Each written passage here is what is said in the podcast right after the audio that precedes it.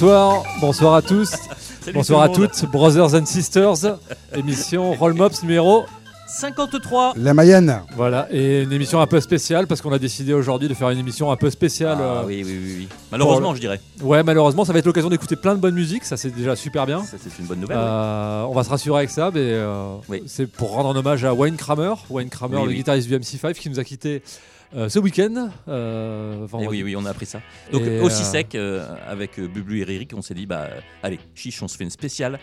Wayne Kramer. Exactement, vous avez pu donc remarquer le fabuleux euh, Kick of the Jam Motherfucker, tape dans la confiture euh, merdeux. Et, euh, T'es gentil avec merdeux. et voilà, et, et vous pouvez admirer ce superbe fond sonore puisque c'est High School en version instrumentale qu'on va mettre en boucle derrière nous. Ah, mais Voilà, bravo. très bien. Et on va où aujourd'hui alors?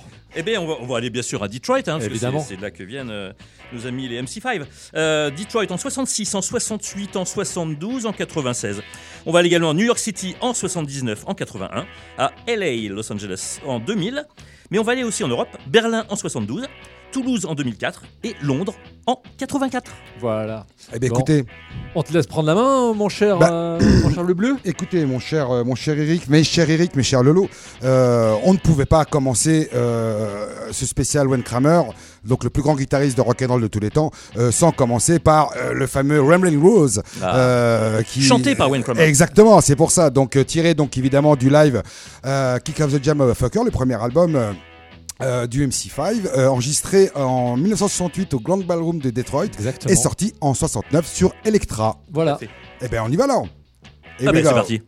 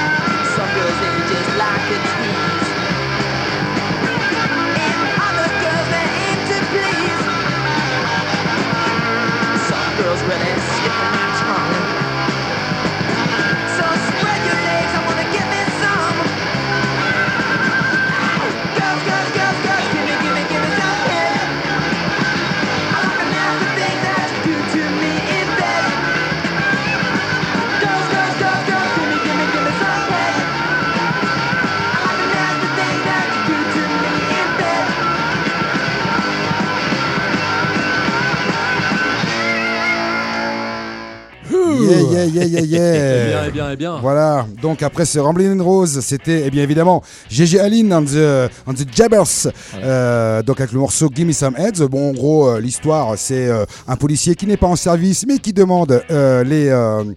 Euh, bah, demande à une jeune fille de lui faire euh, des, des- lui donner des heads. Donc Oui, euh, voilà, voilà. Je, je vous invite On à prendre un, de- deviner. un dictionnaire d'argot américain, voilà.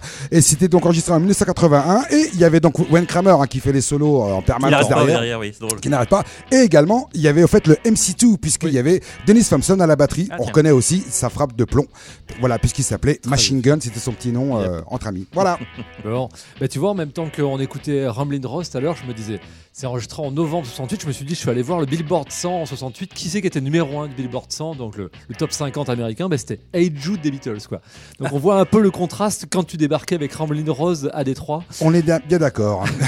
Bon, on va continuer. Alors, on parlait de, de flics euh, euh, pas en service, mais moi, je vais euh, démarrer par une petite anecdote euh, qui va m'amener à parler d'un truc auquel, que- qui tenait très à cœur à, à Wayne Kramer. Euh, c'est euh, en 75, Wayne Kramer, ça fait deux ans que le MC5 n'existe plus. Bon, il, ben, il vend de la drogue, quoi. Et il a la bonne idée d'aller vendre de la drogue à des agents fédéraux en civil. Et donc, il est condamné à 4 ans de prison. Eh oui. Euh, en prison, il a du bol, il va retomber sur Red Rodney, le trompettiste du quintet de Charlie Parker, et ils vont devenir amis et ils vont faire beaucoup de musique ensemble. Mais il va aussi retrouver Michael Davis, le bassiste du MC5, qui lui aussi est en prison, dans la même prison dans le Kentucky, pour trafic de drogue également. Donc euh, voilà, le MC5, quand même que. euh, cet euh, petit épisode a donné lieu à une chanson.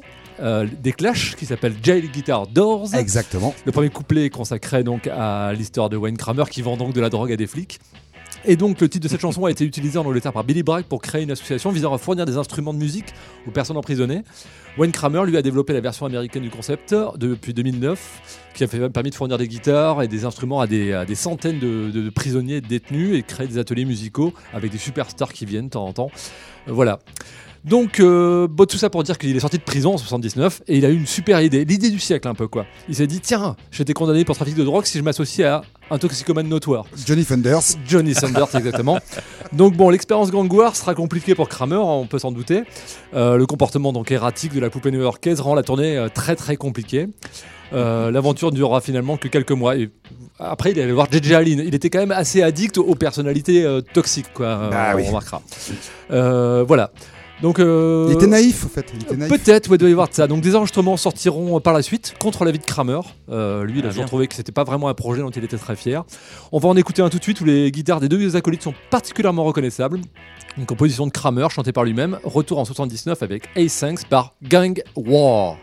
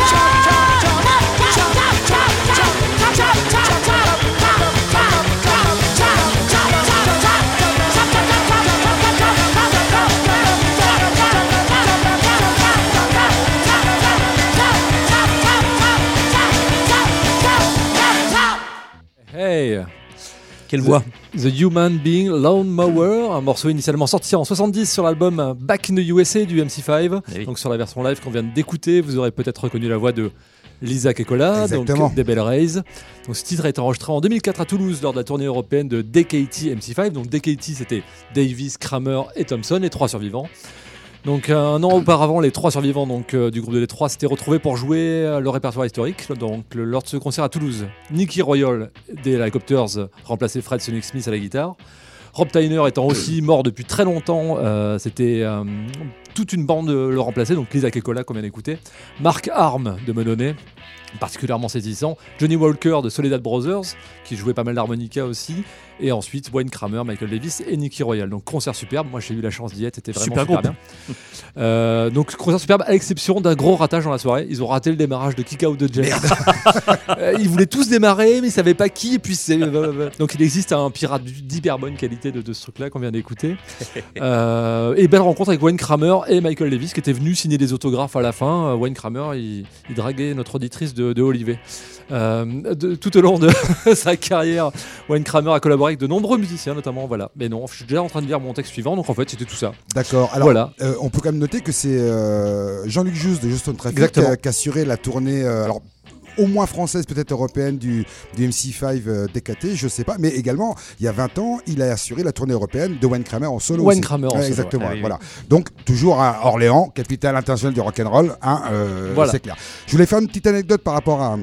Wayne Kramer, quand il, euh, juste avant qu'il aille en prison, il est quand même allé en 75 à Londres pour rencontrer un peu euh, le mouvement punk et, et il a été hyper déçu. J'ai lu une interview de lui qui a une dizaine d'années où il pensait que ça allait être au fait des les petits frères des MC5, tu vois. Et au fait, il les a trouvés trop nihilistes et juste axés sur le, le niveau sonore de la musique, mais il aurait bien aimé justement que tout le, le délire la, euh, philosophique, politique euh, du MC5 soit, soit repris, mais il n'avait pas capté que les punks anglais étaient vraiment purement nihilistes. Oui. On avait strictement euh, euh, Bah rien oui. à faire. Voilà. Alors, on reparlera des disciples euh, tout à l'heure de, de ça. Je pense à ça, j'ai réécouté la version là. euh, je vous disais que Michael Davis et Wayne Kramer étaient venus signer des autographes, pas Machine Gun Thompson.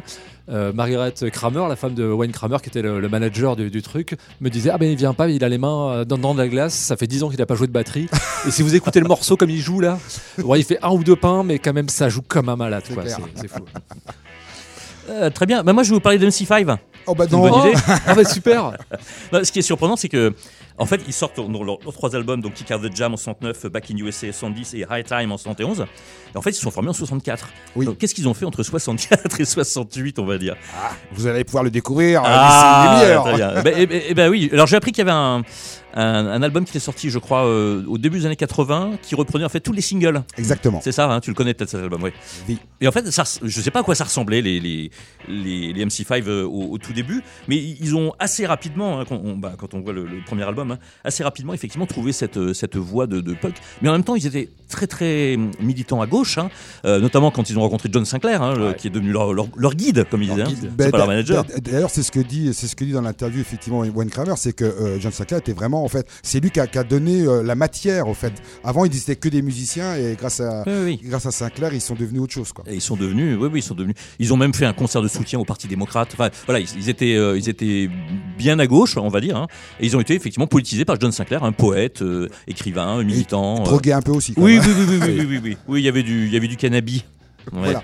Oui, alors il faut noter que notre ami Wayne Kramer et puis comme Fred Smith euh, et, et son pote d'enfance et tous les deux ont la particularité d'avoir été abusés sex- sexuellement par leur beau-père. Ah super. Donc est-ce que je pense Ah, pas que ça les a motivés à faire de la- du rock'n'roll, mais par contre à prendre de la dope après, c'est fort probable. C'est fort probable. Euh, alors quand on, quand on regarde la composition du groupe, c'est c'est assez surprenant parce qu'en 64, en fait, euh, Rob Tyner, il était à la basse.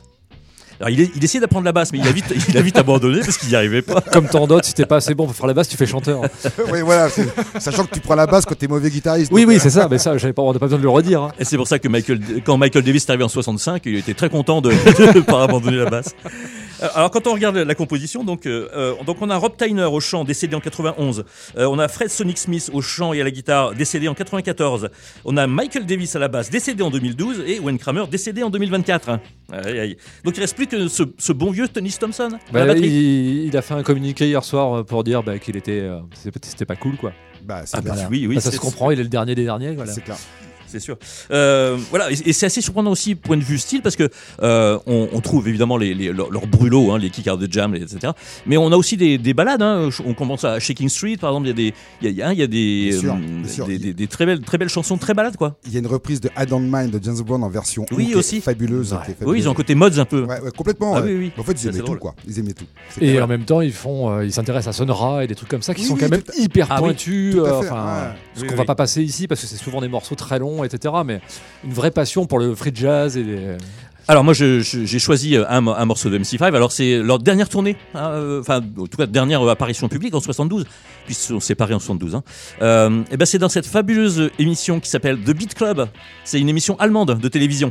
Et euh, moi j'en ai regardé un sacré paquet de Beat Club et c'est impressionnant parce que effectivement entre 66 on va dire et 73-14, euh, on, on voit passer le gratin du, du rock'n'roll international quoi. C'est clair. Et, Et des vrais lives. ah, et des vrais lives, ouais, ouais. Bah, on, on va l'écouter parce que justement, bah, on, on- on va écouter Kick Out the Jam. J'espère qu'il il- il rate pas le- l'intro. Non, il rate pas du tout l'intro. Et surtout, allez voir ce, allez voir ce clip au, au- au Beat Club parce que c'est vraiment énorme. Avec des, des, des, des lumières flashy et puis le, le jeu de scène, enfin, c'est vraiment énorme. Donc, on écoute MC5 au Beat Club, euh, émission de télé allemande en 72 avec Kick Out the Jam, Motherfuckers. Turn off the jams, motherfucker!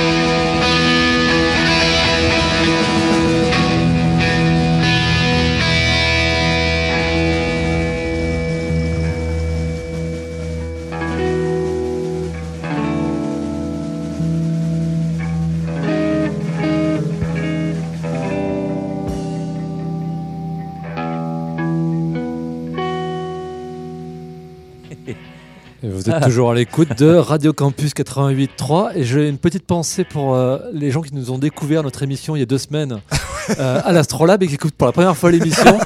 Ils doivent trouver qu'il y a un espèce de contraste entre ce qu'on a joué il y a deux semaines et puis cette émission. Oui, mais c'est un spécial Crowder. Et on est comme rien. MC5, on aime tout. On aime Voilà, tout. exactement. Alors j'ai- donc j'ai choisi ce morceau parce que euh, bah, effectivement il fait presque 8 minutes hein. Euh, et on voit bien que le, le freaky style est passé par là. Hein. Ça fait penser un, petit peu à des passages dans, dans certains morceaux de Creedence Clearwater avec ces longs passages un peu longs avec et puis quelle virtuosité de guitare. Ah, c'est- les deux, hein, les deux. hein. Ah C'est- oui, c'est oui, oui, oui, oui, oui, oui. Les, euh, les deux arrivent à être très volubiles sans se marcher l'un sur l'autre. Ah mais Enfin, c'est incroyable, c'est euh, ouais, leur non, complémentarité. Et euh, Fred Sonic Smith est un excellent chanteur de chœur. Et là il, soutenait Rob Tyner, il a une super voix ce, ce Fred Smith. C'est clair. Et puis bah le jeu de scène, alors ça là on le on l'entend pas à la radio, mais euh, bah, les fameux manches de guitare levées vers le ciel ensemble Ah, de, ça. de, de Fred Sonic Smith et, et de Wayne Kramer. Et puis le, le petit pas de danse hein, de, de Wayne Kramer, il, il, il arrive à bouger sur le côté sur un seul pied. C'est ça. Il y, a- il y a notamment une, une vidéo enregistrée sur un campus en 70 où euh, sur, Ah oui, euh, oui, oui, sur oui, oui. euh, Ramblin' Rose, il attaque comme ça, c'est Ouais, assez ouais, fabuleux. quoi. incroyable. Et d'ailleurs, le, les Schizophonics, hein, le chanteur de Ah oui, guitariste ah vrai, ouais. est quand même influencé par Wayne Kramer Oui, oui, c'est et vrai. par James Brown. est- C'est un Oui, mélange oui. des deux, en fait. Mais ce truc de lever les guitares comme ça en l'air, finalement, euh, je vois pas beaucoup de. Enfin, j'aurais du mal à dire un groupe qui faisait ça avant eux. Ah bah c'est les premiers, Ouais. exactement, Enfin, c'est les premiers. Alors que bon, on en a vu des groupes ensuite faire ça. C'est vrai que c'est vraiment un. Ah c'est clair, c'est leur marque de fabrique. Je pense que ça a fait leur, ça a fait leur succès aussi. Euh, ce, ce jeu de scène. hein. Ah bah un jeu de scène incroyable. ouais. C'est clair. Alors en plus avec les, bannières américaines euh, inversées, Ah oui, euh, oui, oui. voilà, même sur sa guitare, parce que. Wayne Kramer, on peut parler un peu de Oh, sa il est guitare. toujours la même, ouais. Euh, je l'ai vu quelques fois avec une Alors, autre guitare. Il avec avait une guitare blanche, une Ah, strato blanche. Voilà, aussi, mais sa strato a le particularisme, euh, enfin celle qui a la bannière euh, Ouais. dessinée dessus. Il a enlevé le micro du milieu qui est vraiment pourri hein, sur les Stratocaster, c'est le micro qu'utilise euh, Mark Tomfler pour vous dire. Euh, et donc il l'a enlevé pour le remplacer par un par un, un humbucker Gibson, d'où ce son très particulier ouais. euh, qu'il qu'il pouvait avoir. Alors j'ai déjà vu avec une euh, des photos avec une Gibson euh, SG également et une Les Paul aussi. Une Les Paul, si, Ouais. ça me dit aussi quelque chose. Les Paul. Mais quand, quand John Sinclair s'est euh, occupé du groupe, hein, c'est en 68, euh, ils ont euh, commencé à faire une grosse, grosse tournée. euh, Enfin, pas une tournée. Ils étaient dans, dans un club de, de Detroit qui s'appelait The Grande Ballroom.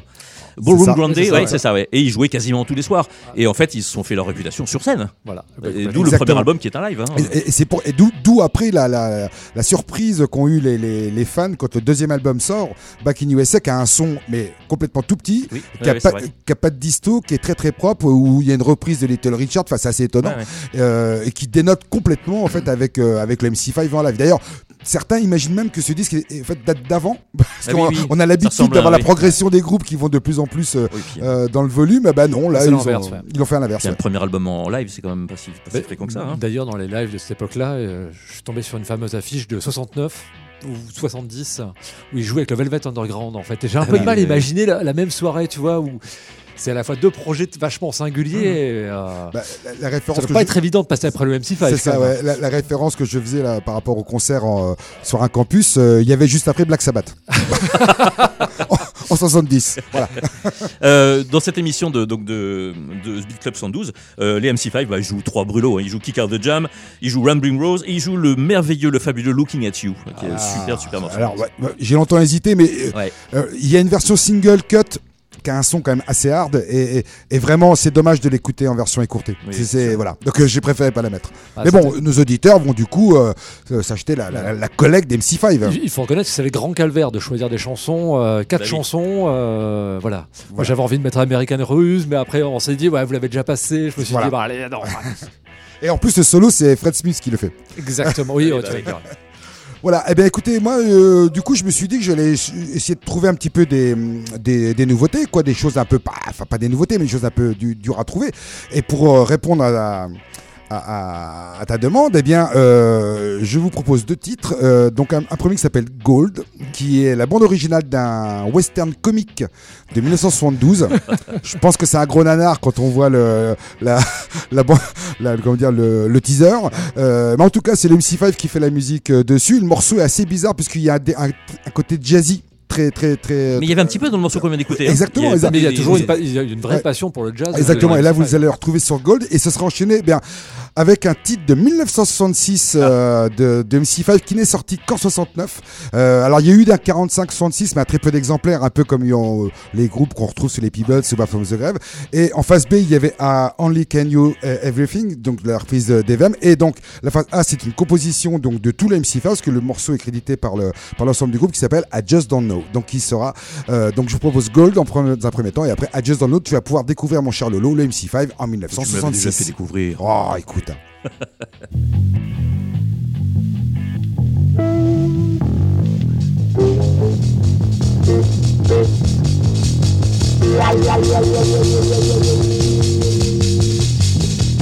them work, see them striving. Trains rolling toward a new horizon. Hearts driven by a, a fever for pure gold. Gold. Dawn wind pierces through their souls to confusion and the illusion. The good life can be bought or sold.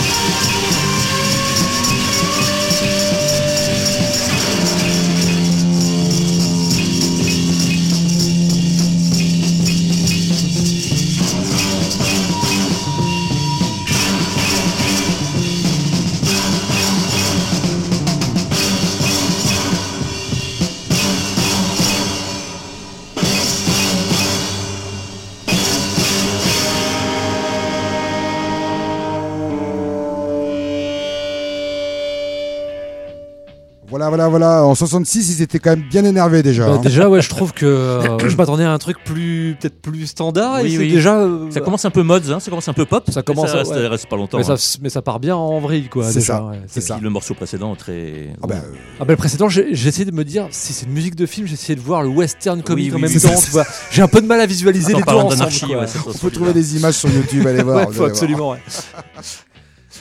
Ok, euh, Alors, ben, on va, on changer complètement. euh, ben, je vais enfin lire mon texte que j'avais démarré de lire tout à l'heure, par une diligence complète. Donc voilà, tout au long de sa carrière, donc Wayne Kramer a collaboré, collaboré donc avec de nombreux musiciens. On l'a déjà beaucoup évoqué ici, notamment des musiciens de la scène punk qui se revendiquaient donc comme des disciples de, de Brother Wayne.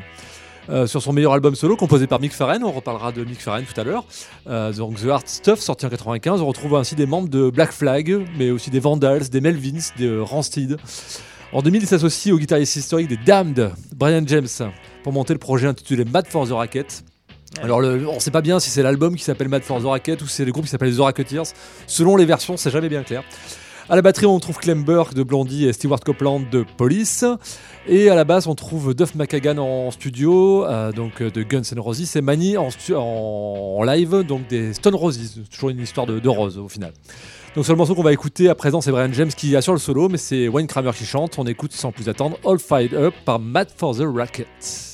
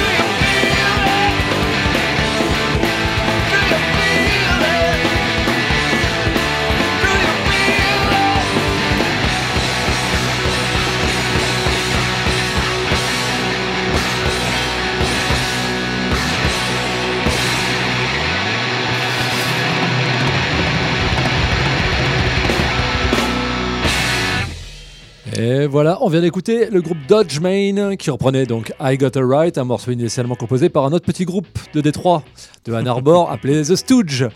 Donc euh, peut-être la petite séquence pour parler un peu de Détroit et aussi de toute cette scène de Détroit qui est très proche et dont Wayne Kramer est un des catalyseurs importants. Donc bon, comme sur le titre qu'on avait écouté juste avant, c'est Brock Avery qui tient les baguettes là, donc sur ce morceau-là. Au chant, on trouve donc un vétéran de la scène de Ann Arbor, Scott Morgan, donc des Rationals. euh, il démarre. euh, les Rationals, euh, j'avais noté, c'est un peu les Queens de Détroit, quoi. Ils se font connaître en faisant une reprise de I Need You des Kings. donc c'est Scott Morgan qu'on retrouve ensuite dans Sonic's Rendez-vous avec Scott, Scott Ashton et puis Fred Sonic Smith qui co-compose City Slang, qu'on retrouve aussi sur cet album de Dodge Main. Qui, album qui intervient juste après la mort de Fred Sonic Smith, justement, et on retrouve les collaborateurs. Et puis ensuite, euh, dans les Dramatics et The Solution avec Nicky Royal, dont on a déjà parlé tout à l'heure. Euh, et surtout à la guitare, mais on retrouve un des disciples principaux de Wayne Kramer. S'il y a bien quelqu'un dont on peut dire qu'il a vraiment été influencé, c'est Dennis Tech. Exactement. Donc lui aussi, il est originaire de Ann Arbor, parce qu'on dit souvent que Dennis Tech c'est un Australien, mais non. Pas du tout. Dennis Tech, il a émigré en 72 en Australie, où il a cofondé donc Radio Birdman. Euh, il a aussi officié au sein du projet New Race avec ses copains du Michigan, Ron Ashton et Denis Machine Gun Thompson. Donc on retrouve toujours un peu Voilà. la même bande. Je parle pas de New Order, de The New Order, Ouais. de- enfin tous ces groupes-là. Voilà, je voulais vous faire écouter ce morceau pour rappeler l'importance de cette scène de Détroit dans laquelle les liens donc, euh, ont toujours été très forts. D'ailleurs, ces derniers jours, j'ai un peu regardé. Bah, Iggy Pop a rendu hommage, il a fait un vrai texte, euh, ce qu'il fait jamais pour personne. Euh, mais aussi Denis Tech évidemment, Jack White, euh, la nouvelle scène de Détroit, enfin même s'il n'est Ouais. plus à Détroit, Euh, Alice Cooper, George Clinton, Ouais. euh, qui sont aussi des gens qui ont traîné à Détroit dans, dans leur parcours, ont tous exprimé leur émotion. Donc, euh, moi, la quatrième et dernière fois que j'ai vu euh, Wayne Kramer sur scène, parce que j'ai eu la chance de le voir quatre fois, je- j'en suis très content. euh, C'était euh, les trois survivants du MC5 donnaient leur dernier concert ensemble, parce que Michael Davis est mort six mois plus tard. Il était mourant sur scène, c'était très très triste à le voir. Il faisait 20 kilos de moins qu'au concert précédent. Euh, c'était en 2011, c'était loin du lac Michigan, c'était près du lac Léman, et il partageait l'affiche avec les Stooges.